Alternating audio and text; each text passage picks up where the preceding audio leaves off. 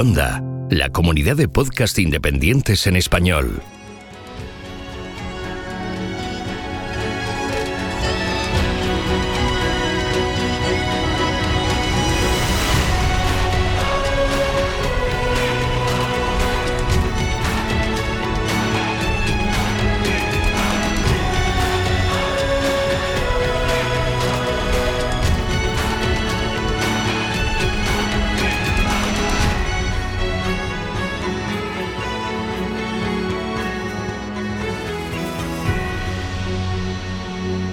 Bienvenido a GeoCastaway. Náufragos, bienvenidos a GeoCastaway, el podcast de geología y ciencias de la Tierra. Eh, hoy queríamos hablar un tema un poco diferente de los que hablamos habitualmente y nos hemos animado a hablar del, del cambio climático. Y para eso hemos invitado a dos personas que creemos que nos van a ayudar mucho a poder hablar con rigor de este tema y tenemos aquí a Jofra, que es investigador del CREAF, profesor de Ecología de la Universidad de Barcelona, la UB, y desde 2018 también es autor del IPCC, que es, a ver si lo digo bien yo, Intergovernment Panel of Climate, Climate Change. Mi inglés es malísimo, lo veis. Y bueno, su investigación analiza el impacto del cambio climático en los ecosistemas mediterráneos y en particular se centra en la respuesta de, los bosques en la interpretación, en la interacción perdón, entre plantas y animales, así como en los servicios ecosistémicos. Soy malísimo leyendo, ¿eh? no me hagáis muchas gracias. Y por otro lado también tenemos a Isabel Cacho, que ella es geóloga española, es especialista en la reconstrucción de la variabilidad climática basada a partir del análisis de sedimentos marinos y espelotemas de las cuevas, ¿no? Correcto. Aquí he buscado la cita de, Wikipedia. Si digo alguna cosa mal, me corriges. Eh, su experiencia se basa en la aplicación de diferentes técnicas geoquímicas, por ejemplo, el análisis de elementos trazas, isótopos estables en carbonatos, análisis de biomarcadores moleculares, así como otras técnicas de sedimentología. Y su investigación se ha centrado en la variabilidad climática rápida del Mediterráneo, pero también ha realizado un gran trabajo en el Pacífico Ecuatorial y en algunas regiones del Océano Atlántico. También habíamos invitado a Galatea, pero al final ha tenido unos problemillas y no puede estar con nosotros, así que desde aquí le mandamos un súper abrazo y que otra, otro día seguro que podemos hablar con ella. Oscar, te importa decir que creo que no has llegado a decirlo, que soy profesora también de la Universidad de Barcelona, soy profesora catedrática Faltaría más, sí, sí. Sobre todo en oceanografía, un poco por, ubicarme. Vale, sí, sí. Profesora agregada en la Universidad de Barcelona desde. No, catedrática ahora ya. Ah, catedrática, vale, perdona. Pues, ya decía yo que soy muy malo. no está actualizado el Wikipedia, no está actualizado. Vale. Pues bueno, la idea era reunir dos personas para hablar un poquito de esto, ¿eh? de cambios climáticos y de los informes del IPCC. Y no sé, la primera pregunta que querría lanzar así, eh, quizá más lanzada aquí a Jofra, es eh, ¿qué es exactamente el IPCC para que la gente lo conozca? Así como muy a grandes trazos, ¿eh? Sin... Sí, así un poco divulgativo, ¿no? Sí, bueno, el IPCC, para, que nos entiendan. Pues es una institución internacional, de hecho intergubernamental, como dice el nombre, ¿no? Es un, un panel, una agrupación sobre todo de científicos de todo el mundo. Activos normalmente son unas 800 personas aproximadamente, divididas en tres grupos. Y lo que hace es dar un, apoyo a un asesoramiento científico sobre este tema, que es el cambio climático, a los gobiernos del mundo y en el marco de Naciones Unidas. Entonces, estos tres grupos que tiene, pues hay un primer grupo que, es más, eh, hace un primer informe sobre las bases científicas de los mecanismos que generan el cambio climático y su estado de conocimiento actual. Este es el grupo uno que, pues, por ejemplo, se acerca mucho al área de paleoecología, que seguramente hoy hablaremos. Un segundo grupo unos 200 científicos más, donde se analiza los impactos en las sociedades humanas y en los ecosistemas y los procesos de adaptación. Y al final hay un tercer grupo que es más de lo que se, técnicamente se llama mitigación o cómo reducimos drásticamente las emisiones en muy poco tiempo. Sabemos que tiene que ser para abordar este problema, ¿no? Y bueno, así un, no sé si podría ser un, un primer resumen para entrar y si acaso vamos hablando, ¿no? Vale. Y a nivel de informes, entiendo, bueno, entiendo que este grupo va haciendo trabajo y va sacando informes, ¿no? Sí, tiene, tiene como unos ciclos.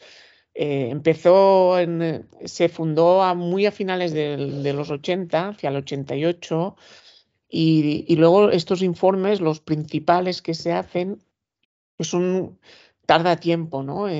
Se hace un, son ciclos de 6, 7 años donde se saca pues, un informe del estado del cambio climático.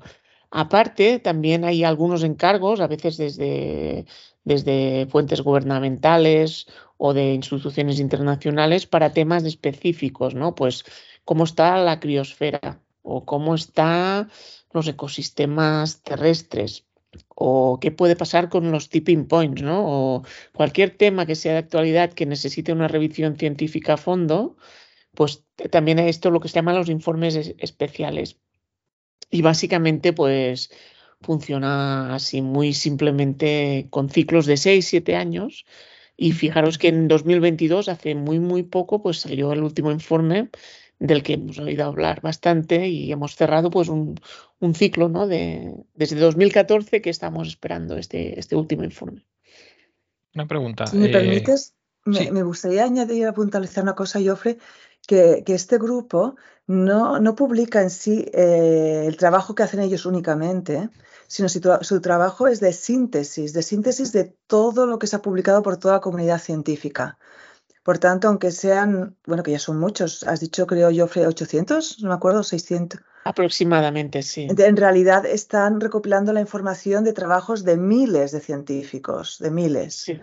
Por tanto, no, no es la ciencia exclusiva de ellos, sino realmente se basa en lo que se ha publicado por medios científicos previamente a lo largo de los años que ocupan el ciclo en el que se enfocan, ¿no?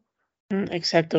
Se focaliza hay algunos trabajos seminales, pero sobre todo en, el, último periodo, por ejemplo, en este último era sobre todo de 2014-2022, también tenemos en cuenta toda la información anterior y la palabra, como, como comentábamos, la, como decía Isabel, la, la, palabra crítica es que no es un estudio científico, es lo que en inglés se llama un assessment o podríamos decir asesoramiento, es decir, es una serie de metodologías específicas sobre las que hay una formación para hacer como un screening, un, barrido de toda la literatura de este tema y ponderar pues cuáles la, las opiniones que tienen más o menos pues acuerdo o sobre la que hay más o menos evidencia científica, ¿no? Entonces es un tipo especial de, estudio que no es un, simplemente el, típico estudio científico al uso, es otra cosa que técnicamente llamamos assessment en inglés, asesoramiento, como nos comentaba Isabel. Justo, justo es lo que eh, iba a preguntarle, eh, iba a preguntarte yo. Y aparte, eh, ¿os generáis bajo petición algún tipo de investigación o es simplemente recopilación y, digamos, metaanálisis de, lo, de, lo, de toda la literatura existente, que es, es brutal, porque los informes son enormes igual? O, o, simplemente eso se lo encargan a otros grupos y eso lo hacen y ya está, y vosotros os encargáis de recopilar? Hay trabajos con datos, es el, foco principal es más este tipo de, asesoramiento y ponderación del conocimiento, pero es verdad que y cada vez más hay grandes bases de datos asociadas eh, al informe, ¿no? Desde los modelos de, que se llama Integrated Assessment Models, los modelos, los modelos integrados de asesoramiento que simulan escenarios futuros eh, de, para eh, integrando economía, clima y los modelos ecosistémicos globales, pero hay también bases de datos, pues hay un atlas climático que usa pues un montón de datos climáticos internacionales y que que se añade al informe. O sea, esto va evolucionando y es un poco complejo, pero para dar una visión simple, el informe sobre todo pondera el estado del conocimiento y la literatura con distintos tipos de herramientas y técnicas y además hay también un trabajo cuantitativo con múltiples bases de datos, desde climatológicas, paleocológicas y también lo que se llaman distintos tipos de modelos que nos ayudan a, pues a acabar de, fomentar este, este assessment, ¿no? este asesoramiento. Desde un punto de vista financiero, eh, ¿trabajáis con, o sea, si sois profesores, trabajáis con el sueldo del profesor o se asigna unas partidas económicas para que hagáis este trabajo separado de, uy, lo que está diciendo Isabel, no. Sí, creo que Isabel quería añadir algo más. Sí. No, bueno, no, no, no, pero contesta esta pregunta. Eh, quería poner un ejemplo de cómo mm, aspectos que se ha organizado entre la comunidad paleoclimatológica en el contexto del último informe del IPCC. Pero acaba de contestar quizá Joffre tú esta pregunta directa sí, Mira, hay un financiamiento de los gobiernos, que sobre todo es la oficina técnica, que son pues eh, un grupo de personas que precisamente no somos nosotros. La gente que hacemos el informe, mm, la verdad es que no cobramos nada. Y nos pagan los viajes y, las dietas. y, bueno, eso tiene cosas buenas que pues, pues es un poco incorruptible, ¿no? Aunque no hay nada incorruptible, evidentemente, no es un poco broma ahora. Pero, pero la verdad es esa, que la mayoría de científicos, pues mm, somos académicos, ya tenemos un, normalmente una posición o, o un tipo de apoyo. Pedimos permiso, en este caso, por ejemplo, yo tuve que pedir permiso a mi institución, a la Universidad de Barcelona, para poder participar y hay una selección técnica curricular por una oficina técnica eh, y, funciona así. Sí tiene un core de, digamos, como funcionarios del IPCC ah, que son ah, subvencionados con fondos gubernamentales, pero que precisamente no son los autores del informe hay una oficina de comunicación, gente que pues organiza, ayuda a organizar los, los viajes y toda la logística y distintos tipos de apoyo, ¿no? Supongo también hay que contratar diseñadores gráficos o algo para. Porque he visto las infografías son espectaculares. por lo menos del último son, son muy. resumen muy bien la de forma visual. Vale, ah, perdón, Isabel. Ah, bueno, yo iba a preguntar una cosita. Has dicho que pides permiso a, tu entidad, en este caso a la universidad, para participar. ¿Se da el caso de alguien que diga, no, no te dejamos participar en, en, un aspecto así o en una cosa así? Yo la verdad no conozco ningún caso, pero no lo sé, puede que haya pasado, ¿eh? Vale, vale, simple curiosidad. Es mucho tiempo, es mucha dedicación Mm, y te puede ocupar pues el 30 al 40% del tiempo y normalmente el perfil de un profesor de universidad ya, ya es muy complicado de gestionar. Eh, vale, vale, ahora entiendo por dónde va. Vale, vale, perfecto. Sí, Perdona, Isabel. Más, más administrativa, yo creo. También pasa con los proyectos. Cuando vas a participar en un proyecto que no, que no pides tú, en un proyecto de otra universidad, también te piden eh, tienes que pedir permiso. O sea que, pero es, yo creo que es meramente, pues eso, tener por lo menos un control de, pues, en qué gastas el tiempo. O sea, eh, pero vamos, no, no tiene mayor, mayor repercusión. Ahora, Isabel, si te... Ah, sí. Yo, antes un poco a la, a la, pregunta que has hecho eh, anteriormente sobre si el IPCC hacía como encargos a los científicos de cara a estos trabajos los científicos nosotros en principio mm, somos libres de diseñar, eh, en general, un profesor de universidad o un centro, somos libres de diseñar nuestra carrera eh, científica y nosotros diseñamos nuestros proyectos, no, nos, no vienen de arriba hacia abajo diciendo qué tienen que hacer, nosotros los hacemos, ¿no? Entonces, eh, en general, el IPCC no nos encarga qué, es lo que haremos. Ellos cogen lo que nosotros hemos publicado, ¿no? Pero como decía Joffre, sí que es verdad que hay algunos ámbitos, sobre todo, por ejemplo, los diseños de modelos, para poder ser comparables. Todos los diseños de todos los modelos de todos, los grupos se ponen de acuerdo cómo los van a diseñar, sino cada uno estaría comparando peras con uvas y entonces dicen, pues para el siguiente IPCC intentaremos compararlos siguiendo eh, pues, eh, con estos niveles de CO2, con, a, este, a, esta, a este tiempo, ¿no? con esta ventana temporal, se ponen de acuerdo en unas pautas para tener elementos comparables, ¿no? Y yo quería sobre todo eh, comentar en, mi ámbito, en mi ámbito de la paleoclimatología, por ejemplo, eh, lo que sí se ha dado es, hay una organización internacional que se llama PAGES, Past Global Changes, que sí eh, se ha preocupado de forma activa en organizar working groups internacionales, grupos de trabajo, en determinadas temáticas que podían ser del interés al IPCC. Entonces han hecho como un paraguas para asegurarnos de que nos organizábamos haciendo reuniones y compartiendo sobre todo datos. Entonces, eh, eso podemos hablar después un poco más, pero algunos de los resultados fundamentales que han salido en, el último IPCC, de los que han salido, por ejemplo, en el, en el resumen para políticos, viene de algunos de estos resultados que han salido de la comunidad científica por esta iniciativa de organizarnos como comunidades internacionales a partir de pages, ¿no? Después lo podemos comentar más. Pero la manera como, como se trabaja a veces. Cada uno hacemos nuestra ciencia, pero sí que hay veces que instituciones, organizaciones pueden promover que unamos esfuerzos para intentar tener la información bien organizada de muchas instituciones o de muchos científicos. Mm. Una pregunta sobre, empezando así un poco más por generalidades, es eh, ¿qué disciplinas abarca el, IPCC? Es decir, creo que todos tenemos claros que posiblemente haya ecología, paleoclimatología, física, etcétera, pero ¿qué otras disciplinas de impactos, sobre todo social, hay que nos puedan interesar? Pues economía habrá seguramente, pero mm. luego riesgos de naturales, por ejemplo, o cómo va a sufrir la población en un futuro ciertos problemas y todo eso esas, digamos que ciencias que sociales que, que puedan estar incluidas ahí, ¿qué me podéis contar de ellas más o menos? Mm.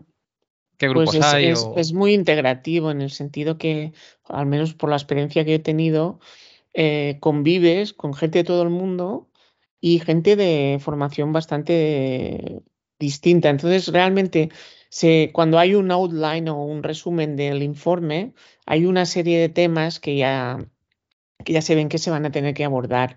Y se busca técnicamente personas que tengan un perfil específico para cubrir ciertas áreas del informe. Entonces, para darte ejemplos, pues hay, evidentemente, hay climatólogos, sobre todo, pero hay luego hay ecólogos, eh, paleoclimatólogos y hay también un montón de científicos sociales, ¿no? Porque el IPCC tiene mucho que ver pues con todos los procesos de mitigación que tienen y de impactos sobre la salud humana, sobre temas de género que son fundamentales y que están muy asociados al clima.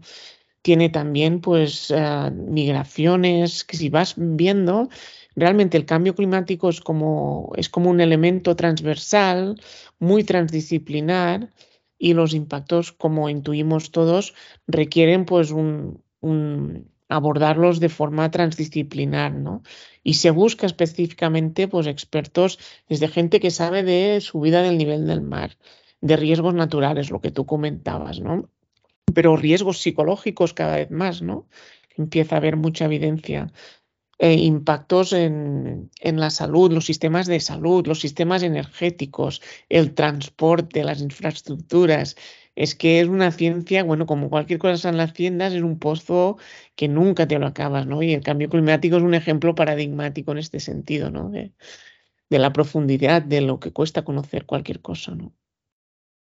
Y relacionado con, esa transversalidad, aparte de, los problemas que podéis tener en, tener un lenguaje común, porque cada disciplina tiene una forma de abordar el, el problema. También me interesa saber un poco el, impacto que tiene, supongo será la, porque estarán, a lo mejor, no lo sé, porque no he mirado la composición, pero sospecho que estarás eh, infrarrepresentado ciertos sectores de, digamos, mundiales, que por su capacidad no tienen, no tendrán los técnicos y es muy difícil encontrar, pues yo que sé, si está el país en guerra o una guerra permanente o vives en Afganistán, pues supongo que esa gente estará infrarrepresentada, que curiosamente son los que posiblemente vayan a sufrir, por, según lo que he leído en el, en el resumen para políticos, que son la, población que más va a sufrir el, impacto del cambio climático que, ya estamos eh, sufriendo, vamos, y, ellos también, pero que tienen menos resiliencia que en, ese aspecto. Mm. ¿Cómo, ¿Cómo, veis vosotros esto? Sí, mm, no sé, mira, solo una nota, pero me gustaría también que le paso luego la palabra a Isabel, pero muy brevemente, el informe tiene capítulos específicos por zonas geográficas. Tiene un capítulo de África, por ejemplo, el de impactos en las sociedades humanas que ahora comentabas, ¿no? Y tiene un impacto pues sobre Asia, sobre todas las islas oceánicas. Y en ese sentido se, se, mira muy bien esta representación, ¿no? Aunque es verdad que como cualquier cosa, desde las áreas protegidas mundiales o la tecnología, eh, también en el, en el IPCC, pues evidentemente, por ejemplo, cuando hablamos de estos modelos internacionales de, de simulación, pues ah, están los 40 principales modelos y muchos de ellos se han elaborado en las universidades de países con economías más desarrolladas. ¿no? Entonces hay este tipo de sesgos, pero como institución no, dentro del marco de Naciones Unidas se mira mucho la representatividad ah, geográfica, y, este tipo de temas se miran de cuidar hasta donde se puede al máximo, ¿no? También los temas de género y, y otros, ¿no? Y nos recibimos una formación específica bastante intensa sobre esto, ¿eh? sobre, sobre el tema de en los debates de ser de escuchar mucho y de que no haya a veces esta dominación por temas de formación y de que cualquier opinión, eso cuando entras en el PCC hay unos meses de formación y que, que todas las voces tienen que ser escuchadas con independencia de su procedencia y de, y de, su categoría o proceso de formación técnico, ¿no? Y eso está muy, yo no, bueno, el IPCC, una cosa que es poco conocida, pero es muy, muy bonita, es este sistema que tiene, que es bastante, en inglés diríamos bottom-up. Todo el texto se construye mucho de abajo arriba y, y no es un proceso muy jerárquico, es, es un proceso bastante duro hacer un informe, pero en parte porque es muy transversal y, está, yo creo que ha habido personas, seguramente científicos brillantes, bastante brillantes, que sabemos que han formado parte desde hace, desde los inicios, ¿no? Eh, ah, y que pensaron mucho en este tipo de temas y, es a nivel toda la dinámica interna es interesante y bueno lo podemos comentar más si os apetece. No sé tú cómo lo ves Isabel. Bueno yo, yo tú lo conoces mejor que yo. Realmente no sabía estas formaciones que estás comentando, desconocía que se daban y lo encuentro muy, muy, muy interesante e importante. Eh, y lo que quería remarcar es esta dificultad, este Tetris complicado de, hacer, de que quedan representados diferentes mm, países, eh, géneros y formaciones, ¿no? Al final tienen que hacer un Tetris muy complicado y este Tetris al final refleja la realidad de la sociedad, que no hay una equidad, no hay una equidad en, el desarrollo tecnológico y científico de los países y tampoco en el género. En el género claramente hay un desequilibrio, ¿no? Y, bueno, lo que no se puede hacer es, no tiene capacidad el IPCC, es de, cambiar este sesgo, tiene que intentar al máximo que es, compensar sus, sus, paneles y sus grupos, pero efectivamente pasa. Pero como decía Joffre, este último informe eh, tiene un apartado muy importante que es el del Atlas, donde pone mucho énfasis a los impactos regionales y seguramente esto se seguirá desarrollando en los futuros. Eh, cada vez más es ver el impacto ya de este cambio que ya sabemos más o menos a rasgos generales, ya lo, entendemos, se entiende bastante, pero lo que falta mucho por entender luego es cómo se transmite a escala local y geográficamente, ¿no? Y entonces aquí hay mucho trabajo que hacer todavía y este IPCC abre, abre esta, este melón, por decirlo de alguna manera. Y allí me consta que ha habido un esfuerzo de, intentar recoger la, la, voz de, en la medida de lo posible, ¿no? Donde hay, donde hay pues la voz de, de especialistas de esos países. A veces se, ha acusado o se menciona que el IPCC es, eh, es político, pero por lo que estás comentando no, no sería así, ¿no? Eh, quizá la política entraría en qué hacen los políticos con lo que vosotros entregáis, pero digamos que en el, IPCC en sí no tiene ninguna injerencia o influencia eh, política para nada. Sí, eh, de hecho, hay, cuando entras en el IPCC tienes que firmar una serie de compromisos, ¿no? Y realmente también hay un proceso formativo en el sentido que el mandato que tenemos es de ser una institución científica que pueda intentar, debe intentar ser representativa de todo el mundo.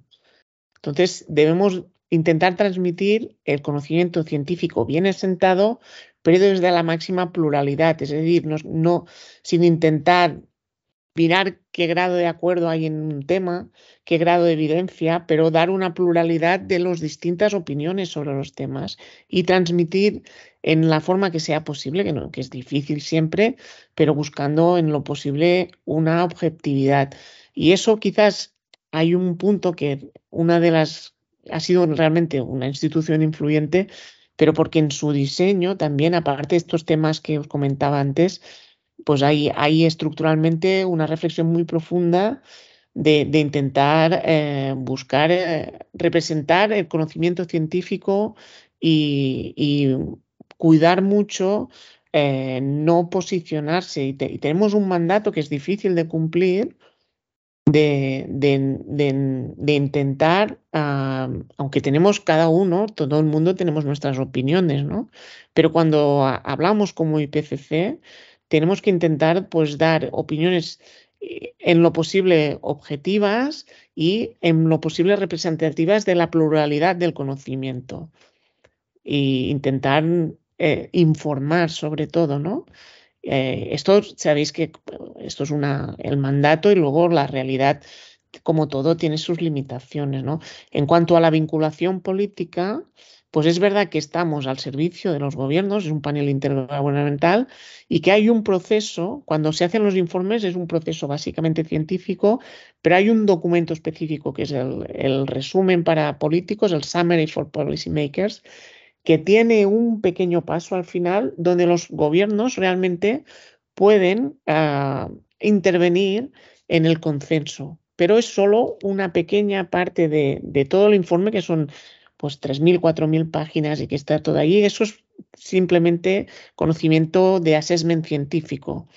Pero hay un momento de creación de co-conocimiento o de revisión gubernamental y que esto ha generado muchos debates porque a veces no se entiende bien el, este procedimiento y que es verdad que hay una fase específica donde hay gobiernos que a veces intentan, pues algunos mensajes eh, tienen derecho a unas mínimas ediciones, ¿no? Pero son sobre, simplemente sobre un resumen que se intenta que sea consensuado no solo con el, en el, los científicos del IPCC, sino que se intenta, en un pequeño resumen, consensuar el mensaje de todos los gobiernos y la institución científica que somos, que, que, es el que provee el, el, texto, el borrador, ¿no? Y eso es poco conocido quizás y es un poco complejo. Y aquí sí hay que hay un pequeño momento de como co-creación sobre el texto final, ¿no? No sé si me he explicado, es un poco complejo. Sí, sí. No, me parece complicado llegar a ese, a ese consenso luego. Es, es, una semana normalmente, cuando sale un informe hay una la semana anterior y es muy tenso porque, bueno, eh, es difícil, hay, hay intereses eh, opuestos, hay países que, por ejemplo, pues no están cumpliendo con sus compromisos de mitigación, y que hay algunos mensajes que a veces sufren presiones, ¿no? Pero solo en una parte, un resumen que suelen ser 30 páginas. Y en realidad lo que es importante transmitir es que tenemos los informes que son 3.000 páginas, que esto sí que es conocimiento donde no hay ningún tipo de, de, de mecanismo establecido en el que pueda haber presiones políticas en su contenido, ¿no? Y que son una información que está a disposición abierta online y, que es consultable, ¿no? Entonces, eh, no sé si lo he podido explicar un poco, ¿no? Sí. Es, complejo. Sí. sí, Pero a mí me gustaría destacar lo que decíais al principio de la pregunta, que a menudo se intenta desprestigiar o cuestionar el IPCC desde esta visión de que realmente es un documento político. Otras veces se habla, también lo que habéis de que si los científicos responden, están pagados para escribirlo y entonces hay unos intereses económicos. También se cuestiona el IPCC como hablando como si fueran unos pocos científicos, incluso a veces se habla del IPCC es la, visión de un científico y que como si no representase el conocimiento más amplio, ¿no? Y cuando realmente conoces lo que hay detrás del IPCC te das cuenta pues que todas estos, estas simplificaciones o afirmaciones que intentan desprestigiarlo no tienen realmente fundamento. Sí, pues siendo tanta, tantísima gente que lo hace, viniendo de culturas tan diferentes y de, digamos, incluso de políticas diferentes o un montón de, un amplio abanico de, lo que representaría la sociedad, es difícil que todos se pongan de acuerdo en una cosa y, porque unos serán, a lo mejor son liberales, otros serán más socialistas, otros tendrán más, incluso serán religiosos, porque hay de todo. Entonces, eh, pensar que todo el mundo se va a poner de acuerdo en algo de eso, lo, no sé, yo creo que es un poco absurdo. Ya es conspiranoia por, por tenerla ahí. Sí, se pondrán de acuerdo en la ciencia que haya realmente que tenga fundamento pero no, no se pondrán de acuerdo pues, ni en política, ni en religión, ni en, otros aspectos. ¿no? Y además cada uno estamos financiados por agencias diferentes, instituciones diferentes, que reciben dineros de gobiernos diferentes. O sea, realmente también hay gente del sector más eh, privado, aunque menos. Por tanto, realmente no, no, respondemos a unos intereses únicos de, de un tipo de lobby. Mm. Sí, además yo creo que con, eh, con conocer un poco a lo mejor de psicología, de cómo nos funciona la cabeza, es más fácil pagar a gente que te haga publicidad eh, sin que sean científicos ni nada, hacer una buena campaña de marketing publicitaria para enfocar al tipo de, en este caso pueden ser votantes o lo que quieras, como hicieron, o a, clientes, como hicieron las tabacaleras hace muchísimos años, en los años 60, o las petroleras después. O sea que es mucho más fácil hacer, enfocarse en eso que intentar sobornar a todos los científicos del mundo y que no se sepa que hay un lobby secreto de. Los imaginarán con túnicas en plan. Sí, sí. de hecho, está, es curioso, ha sacado algo de la tabacalera y me gustaría comentar que realmente el, el negacionismo en sí. Eh, pues sigue unas pautas muy bien, muy bien muy bien marcadas, ¿no? Y estas pautas son aplicables para cualquier ámbito científico, ¿no? Entonces ahora estamos hablando de cambio climático, pero eh, son las mismas pautas que se aplicaron anteriormente con, con, el tabaco, ¿no? Porque desde el momento que se supo que realmente el tabaco era un problema para la salud, hasta que se aplicaron políticas activas para visualizarlo y frenar el consumo del tabaco, se tardó mucho tiempo. Y esto fue gracias a toda esta propaganda negacionista que hubo, eh, hubo para cuestionar las evidencias científicas. Y las mismas estrategias, es que incluso hubo negacionistas del tabaco que luego se subieron al carro del negacionismo climático. Y, y, muchos de los negacionistas del cambio climático han sido los que posteriormente se subieron al carro del negacionismo del COVID. Porque en el fondo no son especialistas de nada, ni del tabaco, ni del clima, ni del COVID, son especialistas negacionistas. y que son unas pautas muy claras y son unas estrategias muy bien establecidas y, es como una, una, fórmula que si tú la aplicas funciona. Puedes cambiar las palabras de contexto, pero realmente funciona, ¿no? Hay todos unos mecanismos muy bien definidos, hay toda una, una, una taxonomía de, de estrategias de, negacionista. El decálogo del negacionista. Sí, sí, hay una taxonomía y, que, y, que, que, funciona porque se basa en un mensaje muy sencillo, muy básico, muy simplista, eh, sin ningún tipo de rigurosidad de la información, porque no tienen ningún tipo de escrúpulos en este sentido, y que manejan simplemente en esta simplicidad eh, ser un mensaje muy fácil de enganchar al público, ¿no? Y eso funciona, ha funcionado.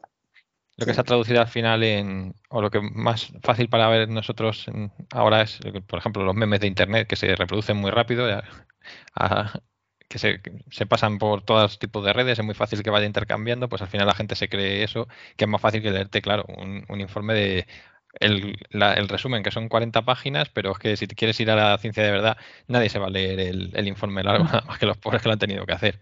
Entonces es, fácil cambiar ahí a la, opinión de, la gente. Lo encima el, el handicap que hay que cuando dicen, eh, ahí a lo mejor X estudios, dicen, sí, sí, pero mañana los estudios dicen otra cosa, porque no se percibe el método científico o, cómo están hechos los estudios, ni en general la gente tiene la capacidad para leer un artículo y saber si te están engañando con la metodología, si se ha hecho bien el muestreo, si luego las máquinas han funcionado como te dé la gana, los errores estadísticos, etcétera. Eso es muy difícil que alguien normal con formación como universitaria incluso o, de, instituto o algo así pueda... Mm pueda ser capaz de, discernir eso.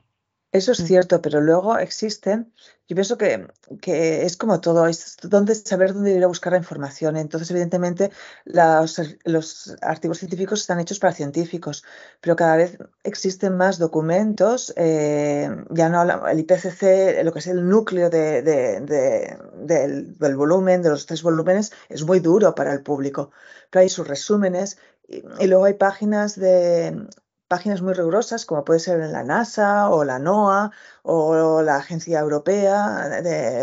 hay muchas páginas muy rigurosas científicamente, pero que realmente simplifican y hacen esfuerzos realmente de producir material gráfico donde ya se puede ser mucho más asequible, ¿no? Entonces, hay escalas de información actualmente. Yo creo que sobre el cambio climático, o sea, hay tanta información que es una desinformación, ¿no? Este es el gran problema, ¿no? Yo siempre digo a, mis estudiantes que su problema ahora, yo en mi época, la dificultad era ir a buscar información, todavía soy la generación de tener que ir a la biblioteca y ir descargando ahí los documentos, ¿no? En cambio, ahora el problema que tienen los estudiantes es del exceso de información. Y entonces es realmente eh, ir a buscar cuál es la información realmente que es válida, cuál es la que realmente está contrastada. Entonces, no todo lo que se publica es válido, no todo lo que hay en Internet es válido, no todo lo que está en YouTube es válido. Mm. Y aquí tenemos un gran peligro, ¿no? De que eh, cada vez nosotros no vamos a buscar la información, sino que la información nos busca nosotros. No somos nosotros los que seleccionamos muchas veces la información, ¿no? Porque las redes sociales están, están diseñadas por inteligencia artificial con unos objetivos claramente comerciales. Entonces, no, los objetivos de las redes sociales no es la rigurosidad científica. Y esto está demostrado, ¿no? Que las mentiras se propagan nueve veces, creo que son más rápidamente que las verdades. Entonces, la inteligencia artificial está diseñada para fomentar la mentira. Es así de crudo, porque la mentira se expande más rápidamente y hace que nosotros estemos más rato mirando las pantallas, ¿no? Que es para lo que están diseñados, ¿no? Estos, y aquí, y aquí pienso que tenemos una gran responsabilidad, los que somos educadores, para que sean capaces de darse cuenta de, que somos manipulados, lo somos todos, eh, pero también de que cuando hay que buscar información mm, no podemos fiarnos de cualquier fuente de información. Evidentemente no podremos ir a la fuente más, más, más científica o más técnica, ah, porque no está al nivel de todos. Yo si me pongo solamente a, a leerme un, un, paper de un artículo de Joffre, pues tendré mis limitaciones. Y seguramente si el de uno mío, pues también tendrá sus limitaciones porque son muy, muy específicos y técnicos. Pero eh, bueno, si, si, nosotros a veces hacemos una noticia más para el público en general, pues intentamos explicar con otras palabras que lo pueden entender, pues Geoffrey, lo podrás entender tú, y, de eso se trata, ¿no? De buscar la ventana que produce información asequible, pero rigurosa. Y esta es la prueba, rigurosa, ¿no? De, de sabernos que nos podemos fiar de esa fuente. Así es. Oye, cortarme que yo a veces me enrollo mucho, ¿eh? No, no, perfecto. aquí no hay, tiempo. Yo, añadiría que, es importante remarcar que el derecho a tener información de calidad es un derecho público y que habrá y hay que pensar no solo en, el problema de, de, estas fake news que se propagan, sino que la gente tiene derecho, como tenemos derecho a tener un aire sano en las ciudades y cosas que vemos tan claras, a, crecer en entornos informativos que sean complejos, que sean veraces y que, que hay que pensar qué políticas públicas eh, permiten eso, ¿no? Eh, y entonces, eh, pues habrá que, ir abordando esto porque realmente hay un problema de, transmisión en estas redes de mensajes cortos, simples, y además de lo que comentaba Isabel, que todavía es más preocupante, de que responden a esta intención constante de captar nuestra atención, pero normalmente por, por temas simplemente pues por, por atención, captar la atención mediática con un interés normalmente económico, ¿no?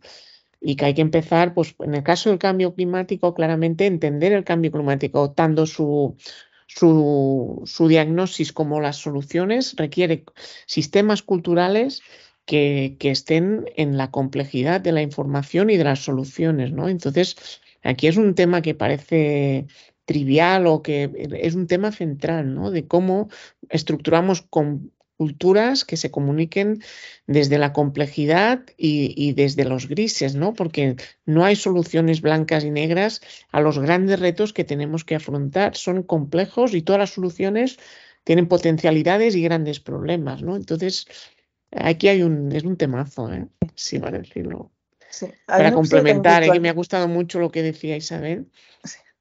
Y a mí que me gustaría también comentar un poco que mm, a menudo se nos exige a, los expertos que trabajamos en temas de climáticos, es, es muy complejo, es difícil de entender, pero a ver, para mí es muy complejo un motor de un coche y yo no lo entiendo. Y a mí se me estropea un motor de coche y no lo entenderé.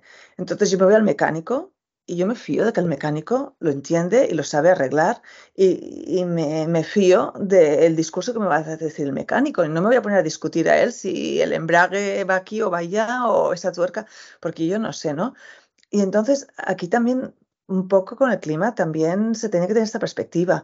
No podemos pretender que todo el público, toda la sociedad se conviertan en expertos del clima, pero lo que tienen que admitir que se tienen que fiar de los expertos del clima, de cuál es su, evaluación y no de cualquier iluminado que, que, se pone una etiqueta de experto. ¿no? Tenemos que entender que porque alguien sea catedrático de no sé qué universidad, no quiere decir que sea experto del clima.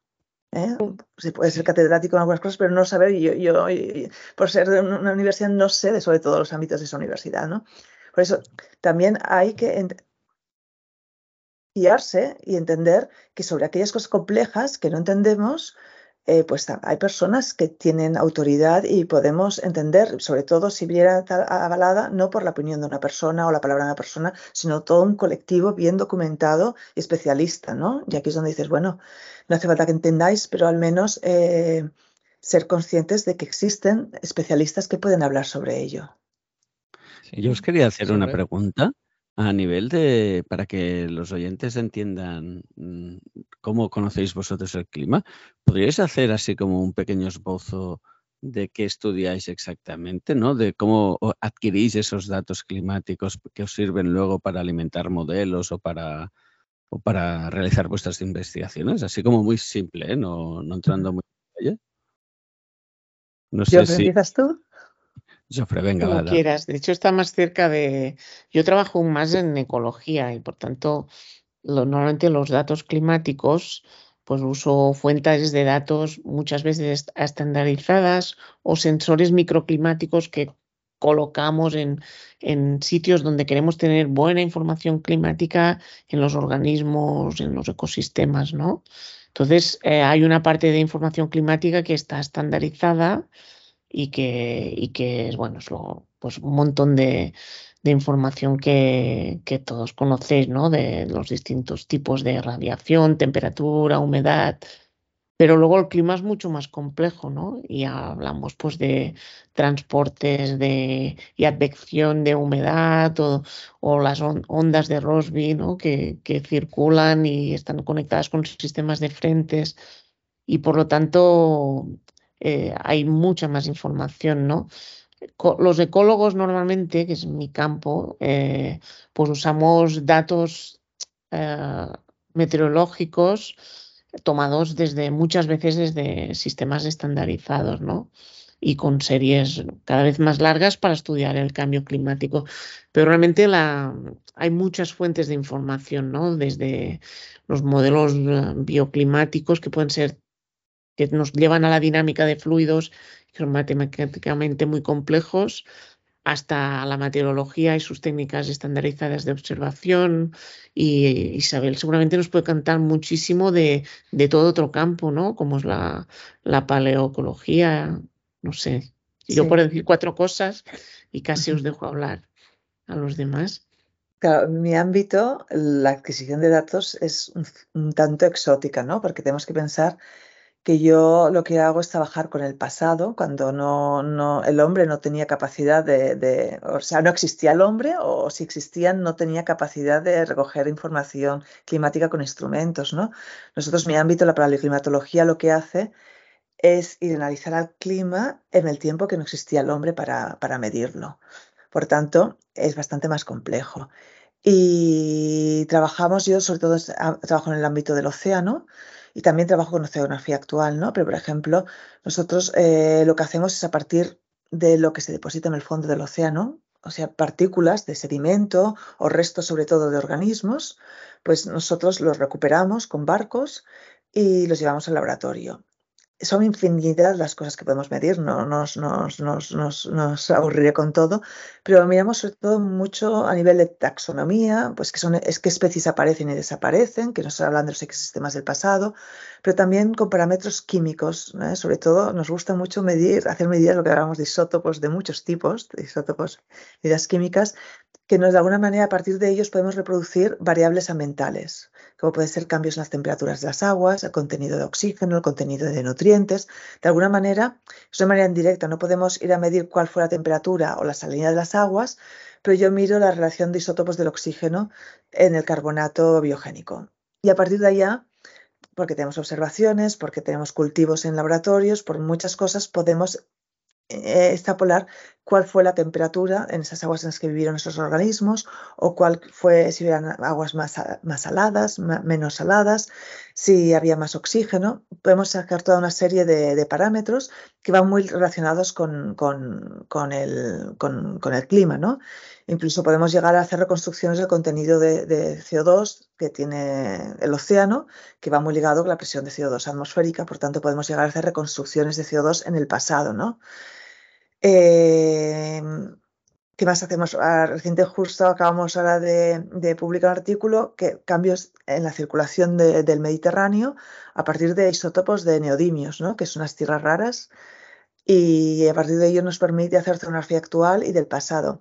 Quiero resaltar con ello que son herramientas muy, directas, muy indirectas. buena, parte de nuestro trabajo se dedica a realmente valorar, calibrar y mejorar estas herramientas para poder ser más precisos, reconstruyendo el clima, el océano, la atmósfera eh, o los ecosistemas del pasado.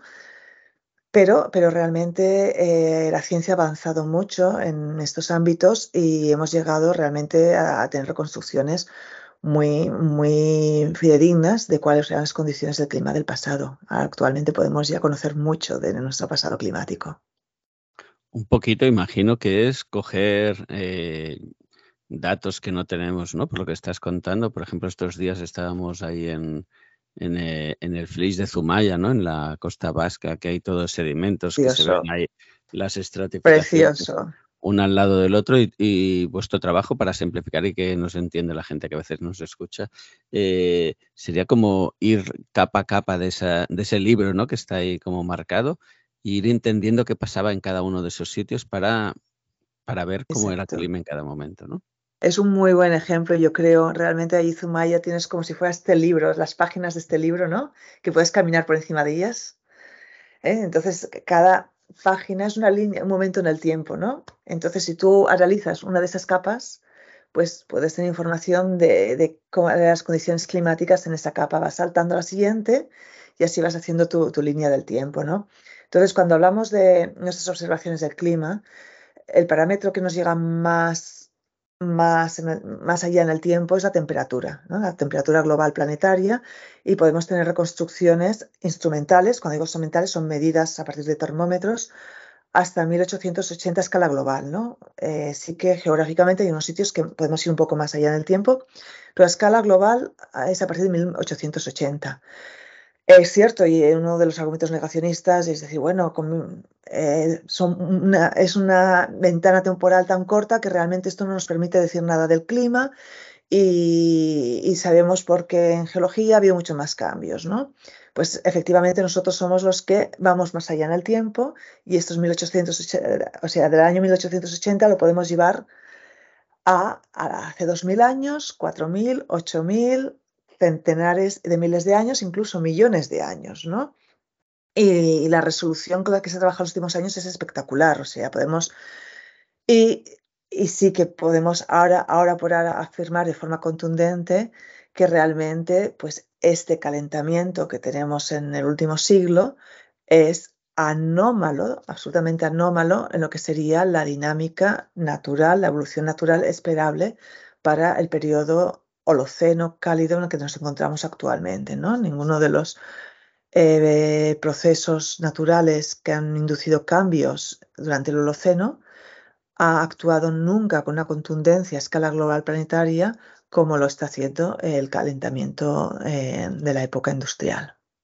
En el informe eh, mencionaba además unas fechas muy concretas. Yo creo que ponía en torno a los 800.000, entre 800.000 años y un millón de años que no, no había sufrido este cambio de, temperatura que estamos sufriendo ahora y mucho menos tan rápido como, como está sucediendo. Porque ya, la escala de, cambio a lo mejor fue mucho más lenta y ahora está siendo muy acelerada. Sí. más, sí. Sí, el ritmo de cambio es sin precedentes totalmente. Y también lo son los niveles atmosféricos de CO2, que son, claro, eh, son sin precedentes en la historia de la evolución humana. Es decir, toda la evolución humana se ha producido en unos niveles de CO2 entre 200 y 250 ppm. Y en, en 200 años de revolución industrial, pues hemos pasado a 400, ya nos vamos a 20, 25 o más, ¿no? Ya. Y es eso, duplicar la cantidad de CO2, que es un parámetro que tiene, que es como una palanca de regulación climática, ¿no? Como si pusieras la mano en el motor climático y una palanca que nos que está muy conectada a través del efecto invernadero con, con la regulación de la temperatura planetaria, ¿no? Entonces, eso es interesante transmitir, ¿no? que la alteración que hemos hecho en la atmósfera y de, la revolución climática nunca había pasado desde que somos homínidos. Estamos viviendo un, experimento global que no tiene ningún tipo de precedentes y, que habla de un poco de, qué tipo de cultura y especie somos, ¿no? Que es un, un poco imprudente. Estamos haciendo un gran experimento. Efectivamente. Sí que em, este aspecto que dice Jobs es importante remarcar. Eh, a menudo eh, la geología constantemente se utiliza como argumento negacionista, ¿no? Y una de las cosas que se dice es que en realidad ha habido muchas veces en la historia de la Tierra con niveles de CO2 más altos en la actualidad. Eso es cierto, eso es cierto. Tenemos, hemos tenido niveles muchísimo más altos, eh, superiores a los 2.000 partes por millón de volumen, eh, que es multiplicar más de por 5 las actuales industriales. Eh. Pero el apunte que estaba haciendo ahora Joffre es muy, muy importante, que es que desde que nosotros existimos, la, nuestra especie, nunca habíamos llegado a los valores actuales. ¿Qué quiero decir con esto? Que, que efectivamente en pasados como el Cretácico, eh, incluso en el Plioceno, que es un periodo más reciente, sabemos que hubo valores superiores a los actuales. Pero en ese momento, primero de todo, no había hielo permanente en el planeta. O sea, ya sabemos que una Antártida eh, helada o Groenlandia helado no existiría en ese contexto. Pero no solo eso, sino que los ecosistemas que existían, había algunas algunas especies que existen actualmente, pero los ecosistemas en general eran diferentes y se destruían diferente en el planeta. Y lo que es muy importante, nosotros no existíamos. Entonces, desde que la, desde que la especie, bueno, Homo sapiens, pero incluso la mayoría de los homínidos que en los últimos millones de años, conocemos bien cómo han ido variando estos niveles de CO2. Ha habido variaciones de entre glaciar e interglaciar. El CO2 ha ido oscilando por motivos eh, naturales pero nunca, nunca, nunca se había situado por motivos naturales a los niveles que tenemos actualmente. Entonces, este es el gran experimento, o sea, es la capacidad que tenemos de adaptación nosotros y nuestros ecosistemas a estos niveles de CO2. Uno. Y dos, todavía preocupa más, insisto, ya se ha dicho, pero insisto mucho, es la velocidad a la que se está dando, la velocidad. O sea, esto reduce mucho la capacidad de, adaptación de las especies y compromete mucho la supervivencia de ecosistemas tal y como están organizados actualmente. Una, cosa que quería preguntaros, que estamos hablando de, CO2 como gas dominante del efecto invernadero y bueno, eh, ahora actualmente el ser humano está emitiendo a la atmósfera muchos otros tipos de, gases que pueden funcionar en sinergia o de forma aditiva. Y lo que no sé muy bien es si el registro que tenemos de CO2 en la atmósfera anterior también lleva el análisis de otros gases que puedan tener relación con como los que estamos soltando nosotros ahora, porque la verdad es que la complejidad de las mezclas que estamos soltando a la atmósfera es, espasmosa. No sé si queda ya más de forma local, por ejemplo, yo que sé, eh, compuestos orgánicos volátiles, ozono al troposférico. Y no sé si en el pasado también teníamos la, a lo mejor esa mezcla de gases entre las dos capas más o menos cercanas en la atmósfera, la troposfera y la estratosfera, y si eso influye mucho en, el comportamiento del clima, porque creo que ha sido este año con, cuando eh, tuvimos la, o el año pasado la mega erupción que inyectó mucha cantidad de, agua en la, en la estratosfera, porque llegaba a los 50 kilómetros, pues eso provoca unos cambios que a lo mejor no se pueden evaluar igual con tus métodos de paleoclimatología o es más difícil o pues la atmósfera al final es, una capa 3D. Entonces, los movimientos que haya, ¿tenemos eh, resolución para eso o no existe todavía? Claro, el, el, problema que tenemos para ir al pasado necesitamos lo que llamamos los archivos, los archivos de información, ¿no? Cuando hablas de Zumaya, pues esas capas es el archivo, ¿no? Pero claro, nos darán información del ecosistema en que se formaron o el ambiente sedimentario en el que se formaron. Yo que miro las eh, capas marinas, que esas son marinas, las que vemos en Zumaya también, pues nos hablan del océano, cómo varió el, eh, el océano, ¿no? Y podemos llegar a capas del océano porque tenemos organismos que viven en diferentes capas, sobre todo las superficiales, las profundas, y podemos intentar reconstruir capas eh, del océano. Eh, cuando vamos a la atmósfera, es, eh, las concentraciones de CO2, por ejemplo, las conocemos sobre todo, la parte más reciente, por los gases que están almacenados en las burbujas de hielo de la Antártida, sobre todo. Eh, ello nos permite tener una buena idea de cuál es el nivel eh, de concentración de gases de efecto invernadero, no solo del CO2, sino del metano, del óxido nitroso. Pero esto sería de la capa baja de la atmósfera, que es donde se mezcla bien este gas y homogéneas. No disponemos de ningún archivo de la troposfera, porque no tenemos ningún tipo de, de material, o sea, tenemos infinidad podemos trabajar, hacer paleoclima a partir de dendronología, a partir de, de, lagos, a partir de cuevas, a partir de infinidad de archivos, pero no tenemos ninguno disponible de la troposfera, no tenemos nada fósil que se nos queda ya. Entonces hay ámbitos en los que se escapa nuestra posibilidad. Ahora por ahora no se me, no, se me ocurre la manera de poder llegar a este, a este nivel de, de precisión, ¿no? Sí que podemos decir cosas de las capas bajas de la atmósfera, de, pues, cuando los regímenes de, de, lluvias cambian, ¿no? Esto sí que podemos llegar a reconstruirlo. Y ya, como decía, de, metano, sabemos también que el metano, los niveles de metano que tenemos actualmente son superiores, efectivamente, igual que el CO2, a los ciclos más recientes naturales. Tenemos también el óxido nitroso, también podemos ver que los niveles actuales están por encima de los que serían los esperables por, por condiciones naturales, pero ya de, a nivel troposférico no, no podemos ir tan allá.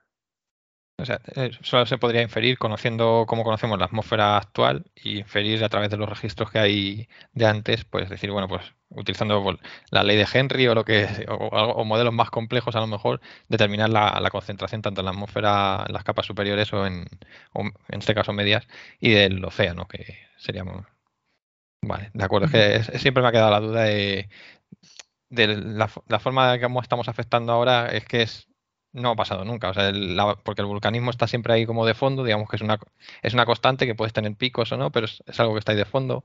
O, pero lo que estamos soltando nosotros ahora mismo, el sol, los ciclos igual los, los podemos conocer, pero lo que estamos soltando, las mezclas que estamos soltando nosotros ahora, pues creo que son sin precedentes. Sin precedente. Además, yo es una de las cosas que siempre explico a los estudiantes, es que cuando hablamos de ciclo de carbono, ciclo de carbono, para mí hay una parte del ciclo de carbono que es el ciclo lento, que es el geológico. El geológico, la mayor parte de carbono lo encontramos almacenado en sedimentos.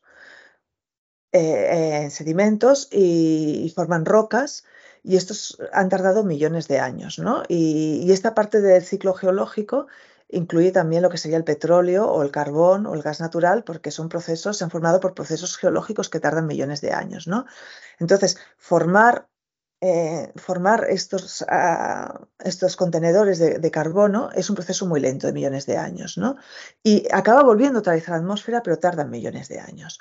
Luego hay otro ciclo, otra parte del ciclo de carbono, que es rápido, ¿eh? que sería más el intercambio de CO2 entre la atmósfera y el océano, o, los ecosistemas terrestres o los suelos terrestres, estos intercambios son mucho más rápidos y en cosas de décadas ya son variables, ¿no? O centenares de años, que han sido los principales responsables de eh, los cambios de CO2 natural durante los ciclos glaciares interglaciares, ¿no? Estos cambios, esa es la parte rápida del ciclo de carbono, ¿no? Ahora, nosotros hemos creado un nuevo ciclo, que es el ultrarrápido. Estamos emitiendo CO2 del orden de 140 veces más rápido de lo que se hizo durante una desglaciación, que son los cambios más, más rápidos que hemos tenido. 140 veces. Pero es que además, además estamos cogiendo el carbono de la parte del ciclo lento, porque lo estamos cogiendo de la parte del ciclo geológico. Un carbono que tendría que tardar millones de años en volver a la atmósfera lo estamos inyectando en segundos. Entonces hemos pasado a generar lo que se llama un ciclo de carbono ultra rápido a unas velocidades que no, no, no, no hay análogo en el, registro, en el registro geológico. ¿no? Entonces es un experimento brutal lo que estamos haciendo. Es un experimento brutal. O sea, la cantidad de, carbono que estamos emitiendo a la atmósfera. Y por eso, de hecho, ya científicos a principios del siglo, en los años 50, ya empezaban a decir, hey, al tanto, que se está quemando mucho carbono, al tanto, que esto tiene que tener consecuencias en, la química de la, de la atmósfera. Y al tanto, que si cambiamos el ciclo de carbono en la atmósfera, cambiamos el clima. Esto no es nuevo. Ya en los años 50 ya se avisó. Y ya se calculó y ya se predijo. Y las predicciones que se hicieron en, los años 60 y 70, sin tener ordenadores en ese momento, no son muy diferentes de las que estaba produciendo el IPCC ahora. Porque las bases de las. ¿Hemos reducido emisiones? ¿Eh? Desde Kioto, con, el, con Kioto, con París, con todos los informes, con todo el tiempo que llevamos, no hemos reducido. Con el crecimiento no. A ver, es cierto que Europa ha reducido eh, emisiones, incluso Estados Unidos ha, reducido su curva, pero por otro lado hay otros países que las han subido y las han compensado. Entonces, eh, eh, cuando hablamos de CO2 hablamos de a, escala planetaria. Entonces no hemos reducido todavía. El único momento que hemos reducido fue durante la pandemia del COVID ahí se redujo. empezamos a reducir, pero ya hemos recuperado ahora. bueno, estamos, ahora nos estábamos igualando, no sé, Joffre, si sabes si hemos eh, llegado a subir ahora. Y la guerra de Ucrania creo yo que tampoco todavía, Sí, Estamos subiendo a un ritmo de 2, 3 ppm ¿no? anual. Y, y, pero con previsiones, sí que es verdad que hay previsiones de que si de forma óptima todos los cambios en los sistemas de mitigación que se están promoviendo, no se puede descartar un escenario de estabilización, pero vamos muy tarde, porque la, estabilización y la reducción drástica se debería dar de antes, del, antes de 2025. Y eso es un mensaje clave del último informe, ¿no? Y, bueno, eso ya supongo que ya es conocido, pero básicamente siempre hay que aprovechar para decirlo. Lo que nos dicen los informes científicos es que a nivel de cada década, en los siguientes, las siguientes décadas, tenemos que reducir a la mitad las emisiones. Eso es un, un, reto eh, transformativo impresionante, ¿no? Y de ahí venía un poco eso de la cultura de complejidad, porque si es verdad que podemos tener un, conocimiento muy objetivo de que los mecanismos climáticos y están causando el cambio climático y que es antropogénico, ¿cómo nos vamos a coorganizar para responder a esta reducción masiva de emisiones? Esto es algo mucho más difícil de objetivar y va a necesitar una, una cultura de un diálogo profundo, ¿no? Y de un respeto mucho más profundo de lo que estamos acostumbrados a tener, si es que queremos tener alguna opción de, cohabitar y de, andar de forma multilateral y cohesionada este, reto, ¿no? Pues, luego encima, eh, debido a la complejidad del tema, yo creo que la gente espera como soluciones mágicas que, estamos acostumbrados, yo por lo menos vengo de una cultura en la que la, verdad estaba escrita en el libro de texto que estudiabas y, había, y para cualquier problema había una solución que te la daba alguien que era muy sabio. Cuando llegué a, la carrera de, ambientales, pues te pegan el mazazo y te dicen, mira, no, hay problemas que no tienen solución, o es una solución que no te va a gustar, es una solución que no es óptima, pero es lo con lo que podemos jugar, o si aplicamos esta solución vas a crear este problema. Entonces, yo creo que eso en general la gente no estamos acostumbrados a ese mensaje, de decir que, hay problemas que no tienen solución o que nos tenemos que acostumbrar o adaptar a, lo que hay. Y por lo menos por, el, por la escala de, tiempos que hablamos, que es, se manifiesta durante nuestra, toda nuestra edad y a lo mejor nuestros descendientes lo van a sufrir de una forma mejor, peor, pero que a, nosotros nos va a afectar ya. O sea, bueno, estamos viendo actualmente. Entonces yo, yo creo que es... Así es yo creo que deberíamos, es una parte que se debería comunicar es que, debemos pensar en, en, una carrera tipo maratón o algo así, más que en un, en un sprint que no, al que no vamos a llegar y que genera, yo creo, un poco de ansiedad o de, porque ver que, a lo mejor estás haciendo esfuerzos que no, que tú crees que no llegan a nada, a lo mejor no llegan a nada ahora, pero llegan más tarde.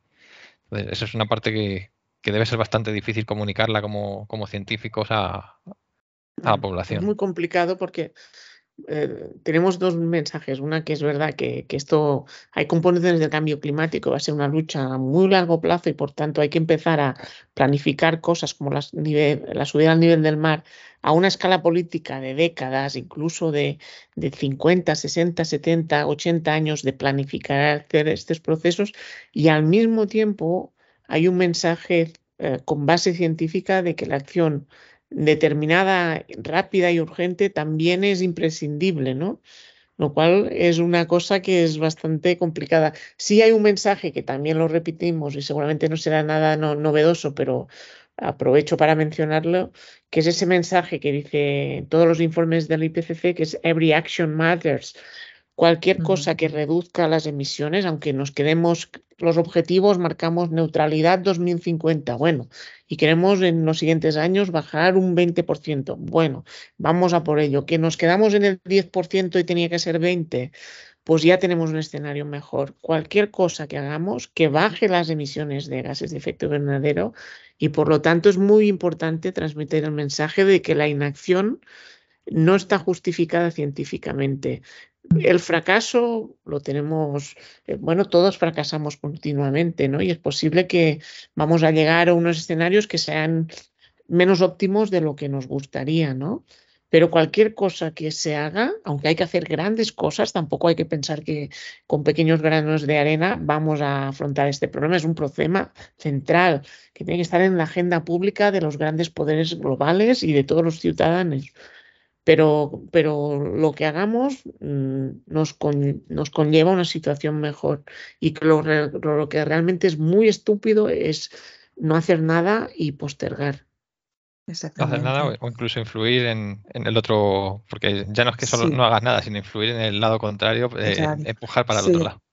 Y estoy totalmente de acuerdo de que es importante dar este mensaje de que toda pequeña acción importa. Entonces, con el cambio climático, al ser un problema tan grande, tan global, a menudo eh, pues tenemos esta sensación de que es imposible, ¿no? O, se basa la pelota de unos a otros, porque eh, evidentemente quien más emite tiene más responsabilidades, eso es cierto. Pero esto no eluye a que cada uno no tengamos nuestra pequeña responsabilidad y cada uno en la medida que puede hacer, hay algo que puede hacer. Y cada pequeño paso pues va a contar, evidentemente, pues los políticos tienen mayor responsabilidad que nosotros. Pero, eh, como decías tú antes, no hay la solución. Y a menudo se ha pensado de que queremos esta varita mágica que un día vendrá y nos va a solucionar el problema.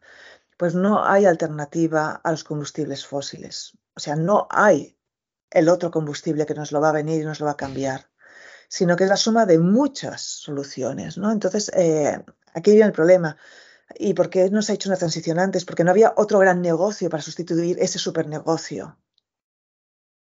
Entonces, eh, y por eso no se ha cambiado, porque realmente pues, eran pequeñas soluciones que no eran tan rentables. Y no es, deja de ser pues, la suma de muchas otras fuentes de, energía eh, renovables, eh, pero también el no utilizar energía. Esto es muy importante. No vamos a poder seguir haciendo lo mismo que estamos haciendo eh, con este derroche energético que hemos hecho, porque hemos hecho un derroche, un consumo con vehículos que, derrochaban la mayor parte de la energía que consumían. O sea, este, este derroche en, el tipo de, tecnología que hemos tenido, ¿no? pero también en el mal uso que nosotros hemos hecho como usuarios, ¿no? este abuso de, viajes este abuso de, compras, este, bueno, tenemos que hacer una reflexión muy profunda a todos los niveles, ¿no? Como colectivo, como individuos. Y, bueno, este es un camino que tendremos que recorrer juntos. Por eso, como decía, hace falta realmente pues dialogar mucho y buscar soluciones que ninguna va a ser la ideal para nadie. no va a ser la ideal porque es, es tan complicado, porque también está el argumento de, bueno, ¿cómo vas a decirle a los países que ahora están en vías de desarrollo que no ocupen la, energía o la, explotación que los, que los anteriores han hecho? Y ellos, no sé si, yo creo que lo ven como, bueno, pero tú lo hiciste y llegaste hasta aquí. Dame una alternativa igual para llegar hasta aquí, porque si no, voy a hacer lo mismo que hiciste tú. ¿Por qué me vas a coartar a mí? Eso es una, una eh, un, mensaje que ellos pueden también esgrimir, ¿no? no sé es la justicia climática, ¿no? Lo que se llama, conocemos como justicia mm. climática. Realmente, eh, pues con la excusa de con la excusa de, intervenir y de reducir nuestras reducciones, que no sea una excusa para realmente dejar que otros países pues continúen en su estado eh, inferior o de no desarrollo o que no tengan posibilidades ¿no? De, crecimiento cuando ellos no han sido responsables de la mayor parte de emisiones. ¿no? Mm. Y entonces aquí viene eh, este espíritu que, que, está costando mucho, que está ahí sobre la mesa y se está negociando de la corresponsabilidad, ¿no? de intentar pues, aquellos, aquellos países que han sacado más beneficio de estas emisiones ayuden a estos países en desarrollo a desarrollarse de otra manera. Mm. Pero evidentemente a un coste económico mayor del que nosotros tuvimos con una energía tan barata como era el, petróleo, ¿no? Mm. Hay que, es probable que el cambio climático, y si pudiéramos coorganizarnos, hay un término que es la suficiencia, es decir, que, qué tan importante será asegurar para esa transición las necesidades que aseguren la dignidad humana, ¿no? Una buena educación, una buena alimentación, una seguridad climática, una paz en el sitio donde tú vives, en un entorno multilateral pacífico, ¿no? Y por lo tanto tenemos una parte de la humanidad, nosotros podríamos, por ejemplo, aquí en Cataluña, ¿no? Pues somos, ah, consumimos 7 toneladas al año, emitimos de CO2 y deberíamos estar en una o dos, ¿no? Para ir a un nivel de sostenibilidad.